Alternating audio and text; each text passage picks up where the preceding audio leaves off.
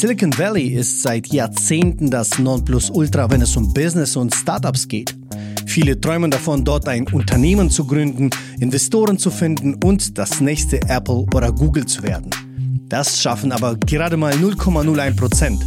Der Rest verschwindet in Nirvana. Auch hier in Deutschland sehe ich diesen Trend.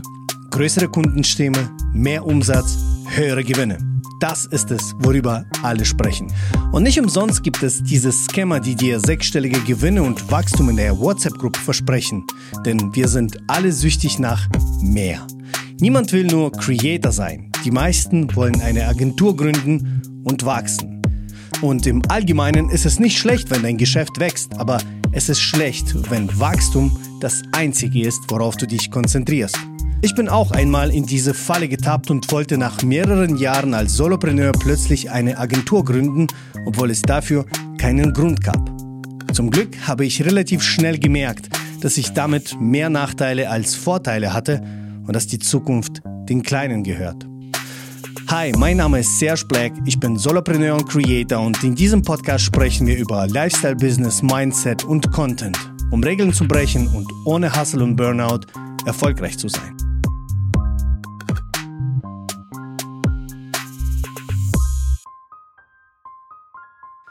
Hi und herzlich willkommen bei der neuen Folge.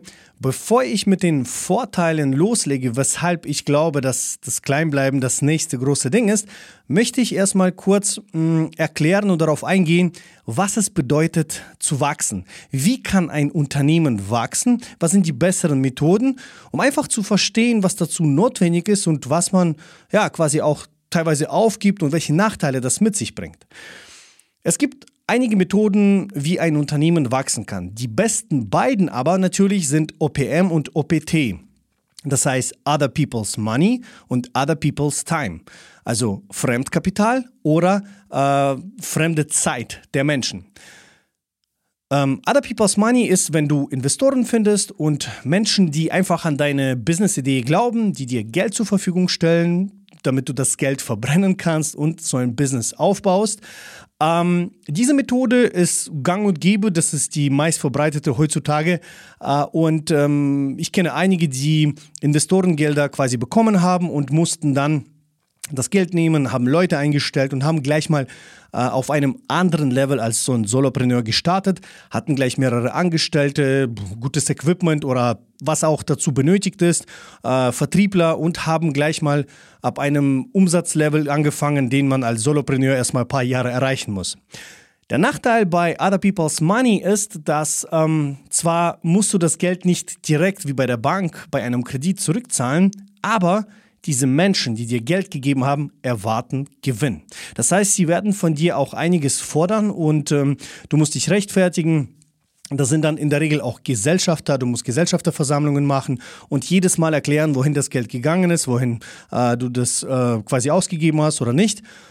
Und äh, wenn du solche Menschen findest, kannst du natürlich wachsen. Ähm, die zweite Methode ist Other People's Time, ist, wenn du Gleichgesinnte findest, die sagen, hey, das ist eine coole Idee, das ist ein cooles Projekt, ich möchte da meine Skills investieren. Und so, einer, so ein Investor war ich auch bei äh, drei Startups, bei denen ich mitbeteiligt war. Ich hatte kein Geld, äh, um denen einfach das Geld zur Verfügung zu stellen, aber ich hatte Skills und Wissen und Erfahrung und das habe ich quasi investiert. Das heißt, man fängt dann nicht mehr alleine an, an einer Idee zu arbeiten, sondern es ist eine Ansammlung an Menschen, die äh, ihre Zeit und ihre Skills investieren und dabei helfen, das Unternehmen zu skalieren. Der Nachteil hier ist natürlich, dass alle etwas von dem Kuchen haben wollen und man muss viel mehr, äh, ja, quasi Geld gewinnen, man muss mehr Umsätze machen, man muss, ja, man erreicht auch ganz andere Sachen. Ähm, es ist auch am Anfang wirklich schwierig, Leute zu finden, mit denen man nicht nur beruflich äh, gut miteinander kommt, auskommt, sondern auch ähm, menschlich. Und da scheitern sehr, sehr viele, wenn sie zu dritt, zu viert anfangen, ähm, eine Idee auszuführen, ein Unternehmen gründen. Sehr oft, also fast, äh, was habe ich damals in der in einem Seminar, äh, was ich besucht habe, äh, gelernt, dass fast 90 Prozent der Freundschaften, die zusammen gründen, einfach scheitern. Äh, sehr selten bleibt es dabei und es läuft alles gut. In der Regel nach äh, maximal fünf Jahren trennen sich die Wege, weil jeder eine andere Vision hat. So. Das sind die ersten zwei Möglichkeiten zu wachsen. Man findet Investoren und man findet Gleichgesinnte, die auch ihre Zeit investieren möchten. Es gibt aber noch weitere Methoden, und zwar eigenes Geld. Wenn man irgendwie Geld angespart hat und genug Geld hat, dann kann man ohne Investoren, ohne other people's money, ohne other people's time eigenes Geld nehmen, Leute mit einstellen und gleich mal auf einem anderen Level beginnen.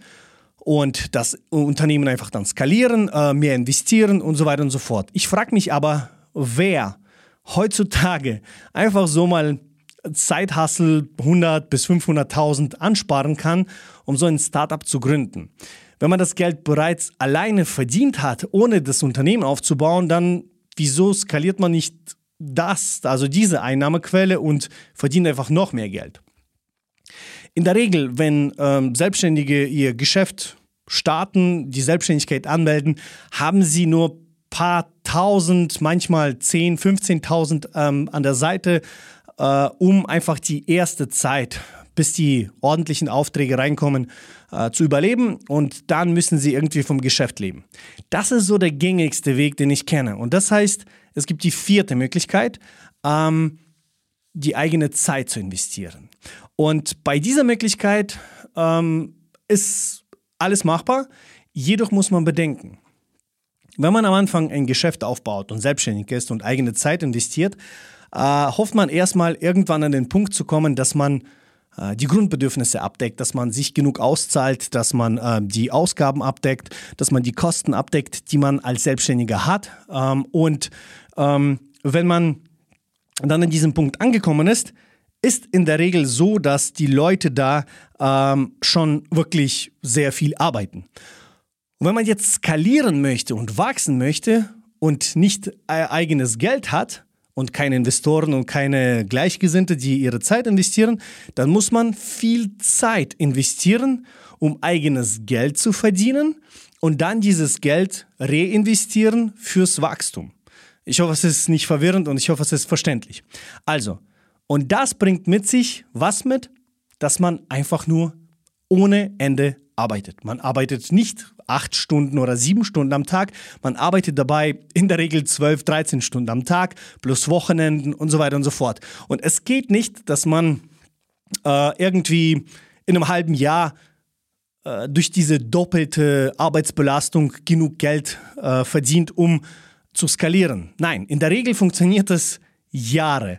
Ähm, es geht äh, nicht unter, glaube ich, vier, fünf Jahren. Das heißt, man muss mindestens vier, fünf Jahre richtig, hardcore, ackern, viel, viel Zeit investieren, um quasi das Doppelte immer zu verdienen, also die Grundbedürfnisse abdecken, Ausgaben abdecken, alles, plus obendrauf das Geld zu verdienen, um äh, das zu reinvestieren. Und das kann locker dazu führen, je nachdem in welchem Alter man ist, dass man einfach ausbrennt, dass man ähm, Burnout hat, dass man einfach verreckt.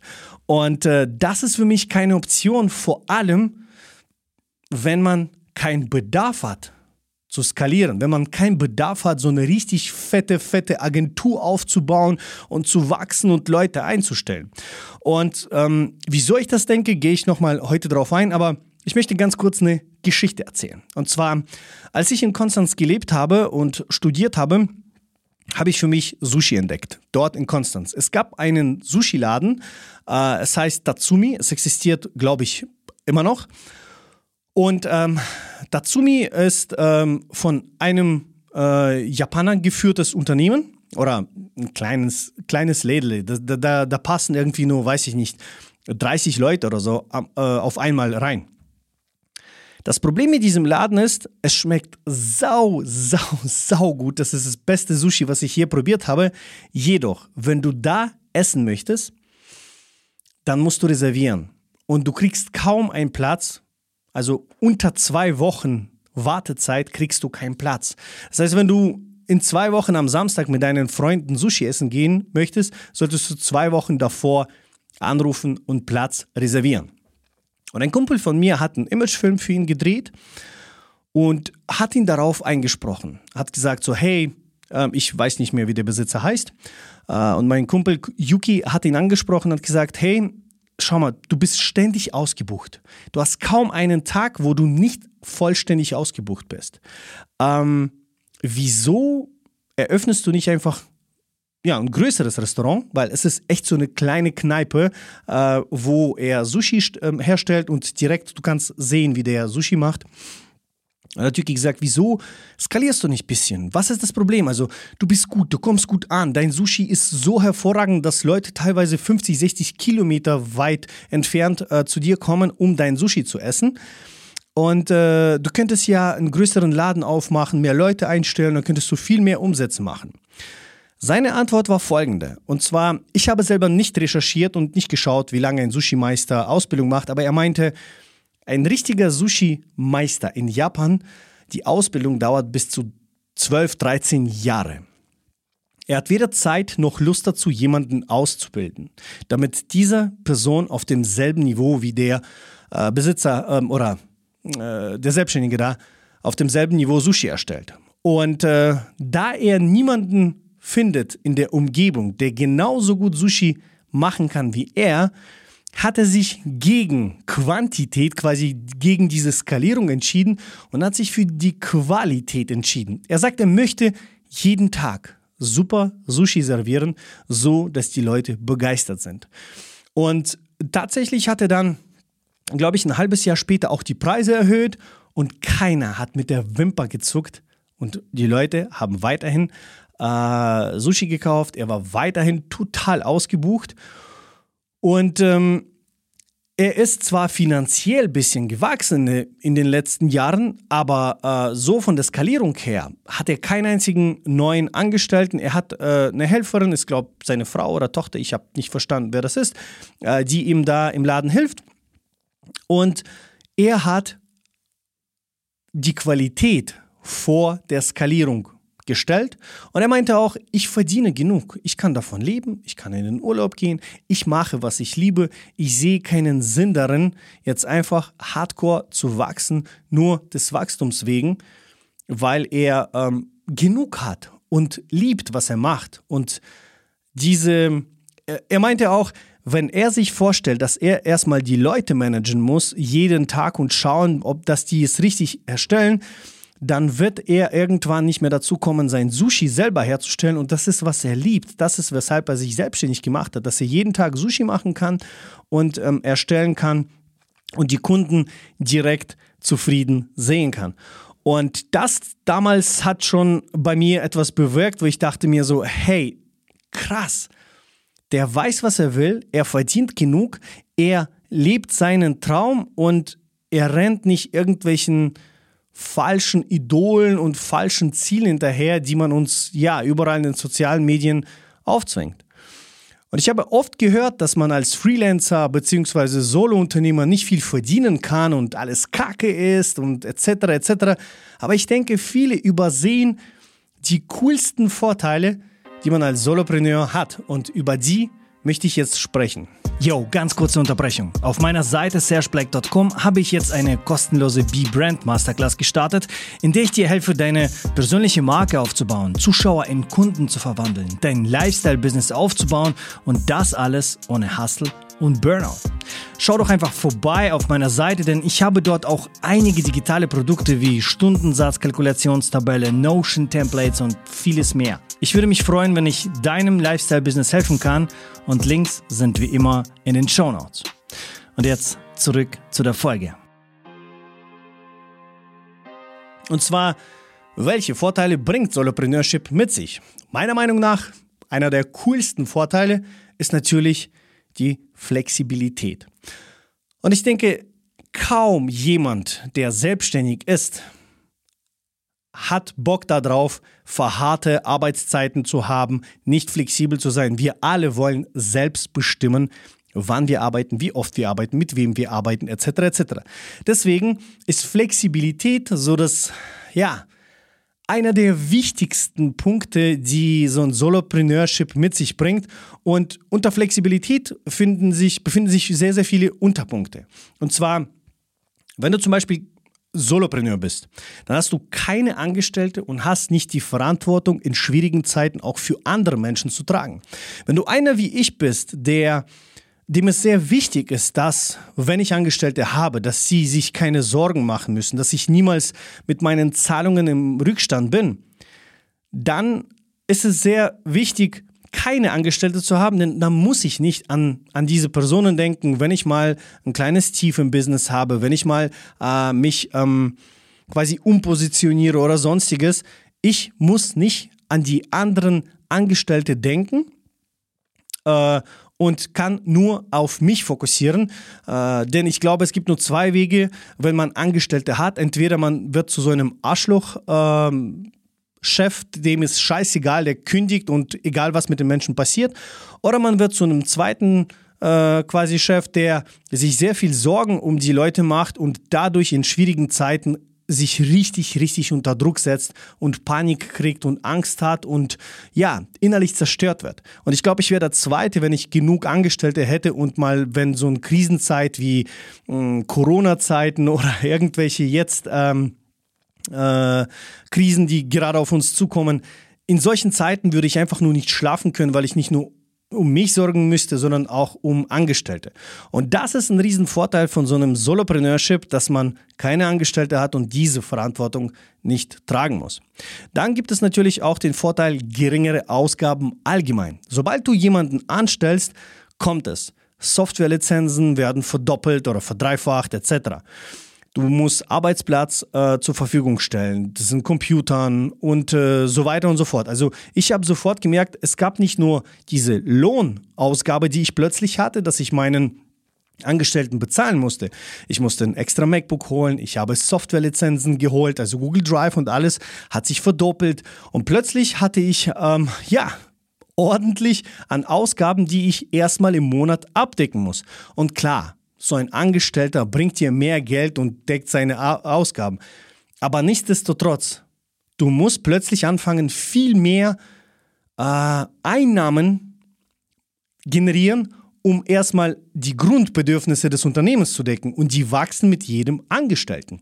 Es ist nicht so, dass man jemanden einstellt und dann, ja, dieser Angestellte bringt dir Geld, also generierst du mehr Umsätze. Nein, diese Angestellte bringt ja auch ordentlich Ausgaben mit die man erstmal abdecken muss. Und äh, als Solopreneur hast du viel geringere Ausgaben. Du hast nur dich als Ausgabe und du kannst entscheiden, welche Ausgaben du hast. Möchtest du in die Rentenkasse zahlen oder nicht? Äh, möchtest du gewisse Versicherungen machen oder nicht? Äh, zum Beispiel Haftpflichtversicherung hat sich fast verdreifacht bei mir, als äh, mein Angestellter bei mir war, denn sie haben gesagt, hey, du hast jemanden, der nicht so, ähm, ja, der angestellt ist und äh, deswegen äh, werden diese Kosten demnächst berechnet, weil äh, auch er ja Scheiße bauen kann bei einem, äh, bei einem Videodreh. Und äh, ich habe mich gewundert, wieso das so ist, aber es gibt da wohl eine Erklärung. Äh, ab dem dritten Mitarbeiter oder so wird das dann weniger erhöht, aber nichtsdestotrotz, es gab eine fette Erhöhung in meiner äh, Haftpflichtversicherung und da sind Kosten, die ich nicht unbedingt tragen möchte.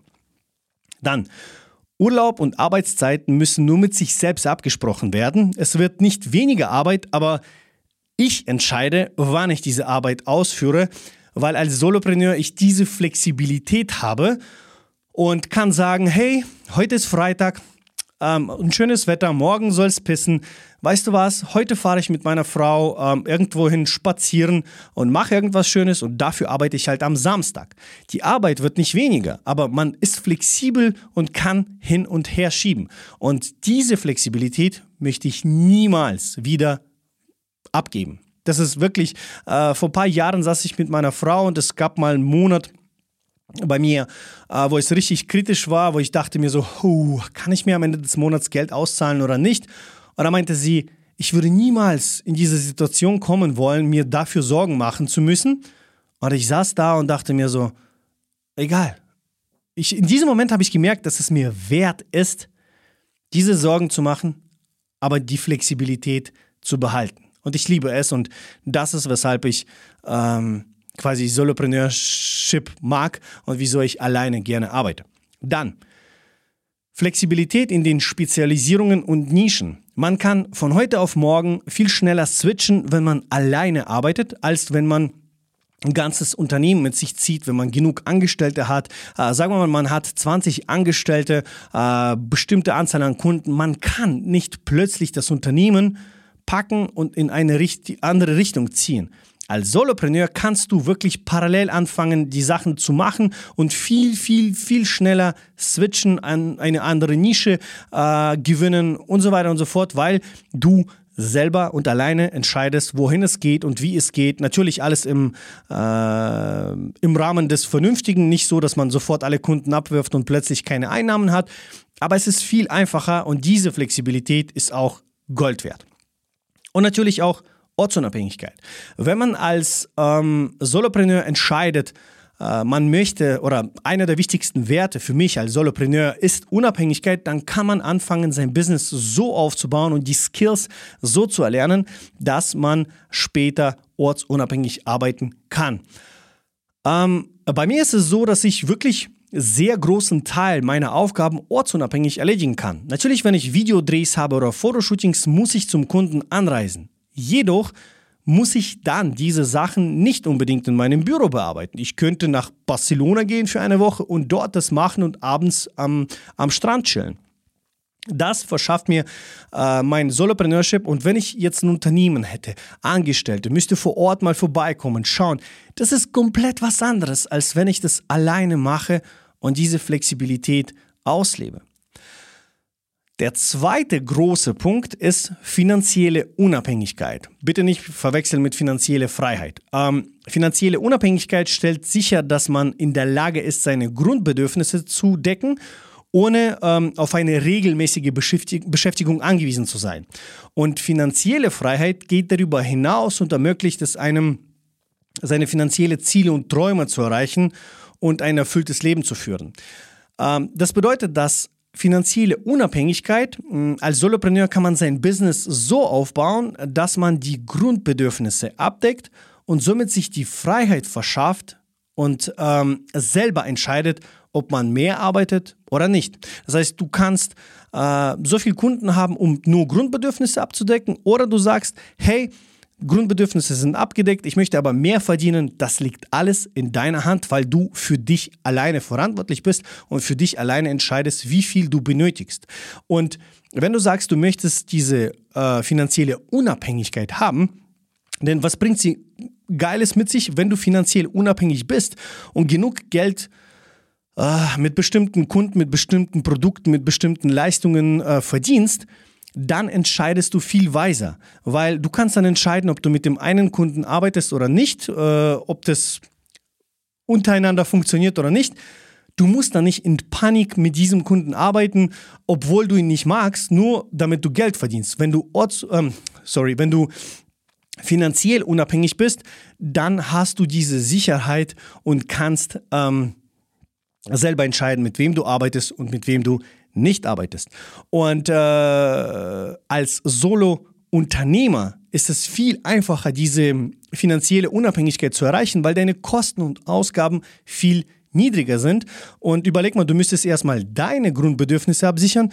Plus gehört ja dann noch dazu die, die ganzen Ausgaben für deine Angestellte, äh, für deine Versicherungen etc. etc. Das alles müsstest du ja on top nochmal absichern und erst dann bist du finanziell unabhängig. Als Solopreneur bist du viel schneller ähm, finanziell unabhängig und kannst somit viel schneller weisere Entscheidungen treffen und viel einfacher quasi leben und existieren. Und Weiterhin äh, bei der finanziellen Unabhängigkeit, du kannst als Solopreneur auch entscheiden, ob du mehrere Einnahmenquellen hast oder nur eine. Ähm, ich habe mittlerweile nicht nur Einnahmen aus Freelance, sondern auch aus meinem äh, Personal Branding, das heißt Coachings. Ich habe zum Beispiel morgen wieder einen Coaching-Call. Äh, jemand hat mich gebucht, weil ich ein wie heißt das, Notion-Video gepostet habe und derjenige benötigt Hilfe bei Notion. Das heißt, ich werde jemanden coachen, wie man in Notion Sachen an sich anpasst. Ähm, und diese Einnahmen helfen mir dabei, nicht nur von Freelance-Kunden abzuhängen. Und je mehr Einnahmenquellen du hast, desto geiler ist es, weil wenn irgendwo was schief geht und ähm, nicht funktioniert, kannst du immer noch bei den anderen Sachen Geld verdienen und bist du somit weniger gestresst und äh, sicherer unterwegs. Und das kannst du als Solopreneur viel einfacher generieren, diese mehrere Einnahmenquellen, als wenn du so ein Riesenunternehmen hast, wenn du wächst, wenn du Agentur hast mit verschiedenen Dienstleistungen. Ähm, meiner Meinung nach ist es nicht so einfach, wie äh, wenn du Solopreneur bist. Und der dritte wichtigste Punkt, dritter Vorteil ist für mich kein Corporate Bullshit. Was ich damit meine, ist zum Beispiel, wenn du äh, gewisse Größe erreichst, solltest du wahrscheinlich im besten Falle auch eine GmbH gründen, wenn du Investorengelder hast. Sowieso. Ähm, das heißt, diese ganzen Gesellschafterversammlungen, diese ganzen großen Meetings, das ist alles so ein Mist. Ähm, ich habe zwar Gesellschafterversammlungen selber erlebt als äh, Gesellschafter in den Startups, aber das war alles auf dem Kindergartenniveau. Ich musste aber auch ein paar Mal eine Gesellschafterversammlung filmen für interne Zwecke für äh, diese Unternehmen. Und ich sag's euch, das ist so eine Scheiße. Das ist so langweilig. Klar, für mich ähm, sowieso, ähm, aber auch die Menschen. Man hat in den Gesichtern gesehen, dass sie da sein müssen. Und dann bespricht man solche Sachen wie zum Beispiel, wieso sich der CEO jetzt plötzlich äh, das Gehalt erhöhen muss und alle müssen mit abstimmen oder dagegen stimmen. Du entscheidest nicht mehr selbst. Diese Corporate ähm, hat quasi äh, diesen Nachteil, dass du ständig immer als Gesellschafter, als Teil äh, des Unternehmens entscheiden äh, musst mit anderen. Und klar kann man das Unternehmen wachsen lassen und alleiniger Gesellschafter bleiben zu 100 Prozent, aber dann hast du wahrscheinlich nur die Möglichkeit, das zu machen, wenn du dein Geld oder deine Zeit investierst. Weil other people's money ist Investoren, das heißt, die sitzen dann als Gesellschafter mit am Tisch. Other people's time, das heißt, andere Gesellschafter sitzen und entscheiden mit. Wenn du alleine Gesellschafter sein möchtest, dann musst du auch alleine das Unternehmen hochziehen. Und das bedeutet auch viel mehr Arbeiten, viel stressiger, äh, das, was ich am Anfang gesagt habe. Dann beim Corporate Bullshit sehe ich auch noch, du hast den direkten Kontakt als, äh, zum Kunden als Solopreneur und wenn du ein Riesenunternehmen aufbaust, wirst du diesen Kontakt irgendwann verlieren, weil dann hast du irgendwann keine Zeit, direkt mit deinen Kunden zu arbeiten. Du besprichst höchstens die Sachen und den Rest übernimmt dann entweder Projektmanager oder Directy Creator oder sonstiges, weil du einfach, ähm, ja, irgendwann dein Unternehmen führen musst und nicht äh, nicht ständig mit dem Kunden beschäftigt sein kannst. Es wird sonst nicht funktionieren. Wenn du ständig äh, Kundenarbeit ausführst, dann äh, wird dein Unternehmen auch nicht wachsen. Und ich liebe es, mit meinen Kunden direkt zu arbeiten. Ich liebe es, direkt Sachen zu besprechen. Ich liebe es, den Kunden Sachen zu liefern und zu sehen, wie happy sie sind. Das ist, weshalb ich niemals diesen direkten Kontakt aufgeben möchte. Das will ich nicht. Das ist falsch, denke ich. Wenn du so ein Creator bist, der Sachen kreieren möchte, dann gibt es nichts Schöneres, wenn du selber happy mit den Ergebnissen bist und dann den Kunden die Sachen übermittelst und übergibst und sie sind happy und bedanken sich bei dir und das ist das Gefühl, du hast deren Welt verändert. Das ist etwas Schönes und das hast du in diesem ganzen Corporate Bullshit irgendwann nicht mehr. Und der letzte Punkt unter dem Corporate Bullshit ist die kilometerlangen Entscheidungswege, die hast du nicht als Solo-Creator, als Solopreneur, weil du alleine entscheidest. Du möchtest neues, neues MacBook, du kalkulierst und wenn du das entscheiden kannst, bam, es ist da. Du möchtest äh, neuen Kunden gewinnen, es ist da. Du möchtest einen Kunden ziehen lassen, es ist da. Du kannst selber viel schneller entscheiden. In so einem Corporate-Unternehmen, wenn du das groß äh, skaliert hast, sind die Entscheidungswege manchmal so lang. Ähm, ich habe ein paar Kunden, die groß genug sind, um das zu spüren. Und ich möchte nicht gegen diese Kunden irgendwas Schlechtes sagen, aber manchmal dauert es, wenn wir sagen, hey, wir wollen ein Video drehen, bis wir das Video ausführen. Manchmal dauert es bis zu sechs und neun Monate. Monate! bis es überall genehmigt ist, bis das Budget freigestellt ist, etc. etc. Das ist so ein Kack. Das, das, oh, ich verstehe das nicht. Aber so funktioniert das halt in größeren Unternehmen, weil alle miteinander entscheiden wollen. Und das hast du als Solo-Creator nicht. Du kannst selber viel schneller entscheiden und viel, viel besser entscheiden. Ich glaube fest daran. Eine Agentur mit vielen Mitarbeitern und hohem Umsatz bedeutet noch lange nicht, dass man viel Freiheit hat und viel Geld verdient. Es kann auch sehr viel Arbeit bedeuten und zu mehr Stress und Burnout führen. In einer Welt, die von Wachstum und Expansion besessen ist, kann es schwer sein, das Kleine, aber Feine zu schätzen. Doch die Zukunft gehört den Kleinen, den Solopreneuren, die flexibel, unabhängig und spezialisiert arbeiten. Und während andere nach Größe und Macht streben, können Solopreneure auf ihre Freiheit und Kreativität setzen. Denn am Ende des Tages geht es darum, die eigenen Grundbedürfnisse zu decken und das Leben zu führen, das man sich wünscht. Als Solopreneur kann man diese Freiheit finden und trotzdem erfolgreich sein. Man muss nur den Mut haben, klein zu bleiben und seine Vorteile zu nutzen. Es ist keine Schande, sich gegen den Drang nach Wachstum zu entscheiden. Es ist in Ordnung, sich selbst, seiner Familie, seiner Gesundheit und seiner inneren Ruhe Vorrang zu geben. Also denk daran, großartige Dinge können in kleinen Paketen kommen und manchmal ist das der beste Weg zum Erfolg. Ich hoffe, du bist beim nächsten Mal dabei. Be kreativ, be frei, be brand.